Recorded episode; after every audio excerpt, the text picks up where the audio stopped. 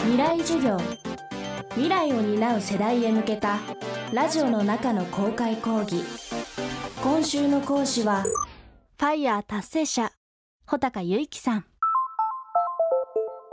未来授業。この番組は暮らしをもっと楽しく快適に川口義賢がお送りします。ファイナンシャルインディペンデンスリタイアアーリー略してファイヤー。日本語で経済的自立と早期リタイア。今週の講師穂高由紀さんは社会人1年目でこのファイヤーを目指すことを決意。そして2019年に30歳でファイヤーを達成しました。また穂高さんはファイヤーを目指す中自分にとって価値のあるものとは何なのかを知るために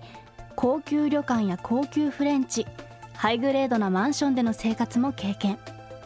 その上でファイヤー達成でどんな生活がしたいかを見極めていったといいます。ということで未来事業3時間目。今日は穂高さんの現在の暮らしぶりについて伺います。テーマはファイヤー達成者の生活。環境としては朝窓開けてたら鳥のさえずりが聞こえて、まあ、山もそれなりに近くて、まあ、窓開けたら自然の匂いを感じられる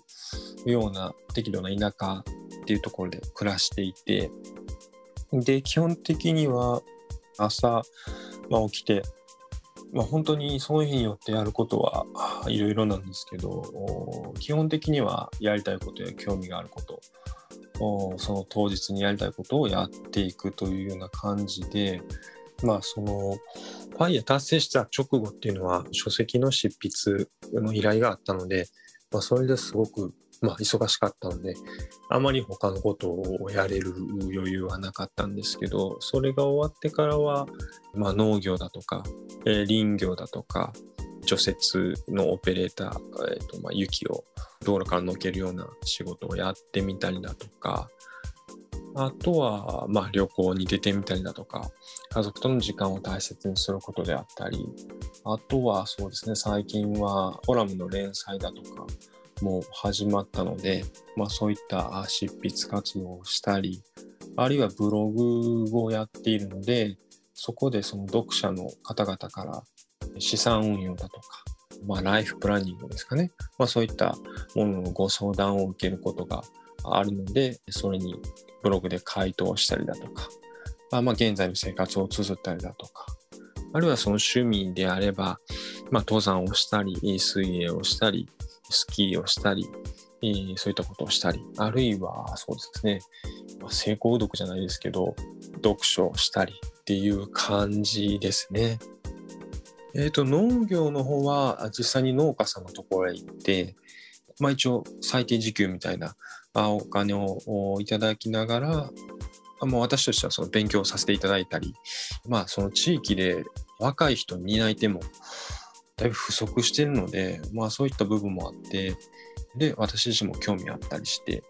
でやっていたりっていう感じですね。除雪も同じように、まあ、北国に行ってもう若手が本当に足りてないみたいなので、それも、うん、ちょうどニーズがマッチしているというか、私自身も、ああいう大きな機械に乗ってっていうのは全く今まで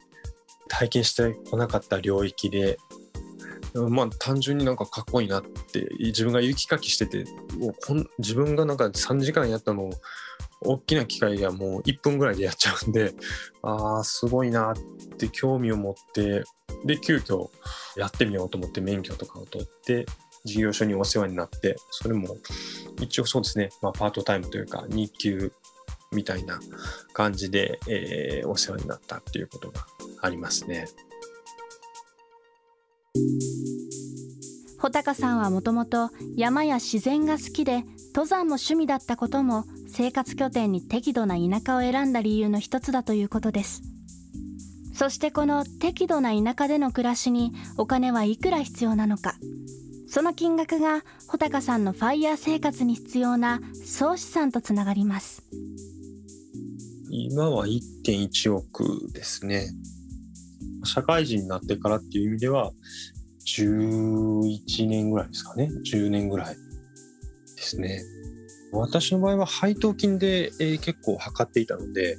月でだいたい追引き後20万円の配当金があれば一応その、まあ、精神的な後ろ盾というか保険にはなるだろうっていうような感じで一つの目安として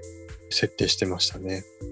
やっぱりあの7000万円ぐらいないと配当で20万円得るっていうのは、難しい部分もあるので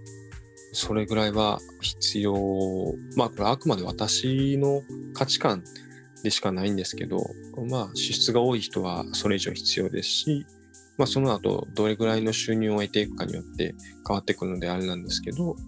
まあ私の場合はその7000万円だったっていう結果的にそうだったっていう感じですね。未来授業。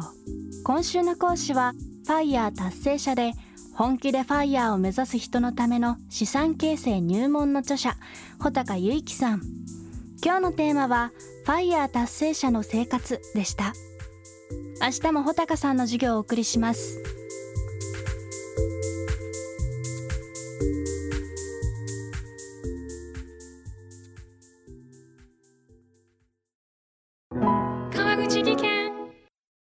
階段での転落。大きな怪我につながるので怖いですよね。足元の見分けにくい階段でもコントラストでくっきり白いスベラーズが登場しました。皆様の暮らしをもっと楽しく快適に。川口技研のスベラーズです。未来授業。この番組は暮らしをもっと楽しく快適に川口義賢がお送りしました。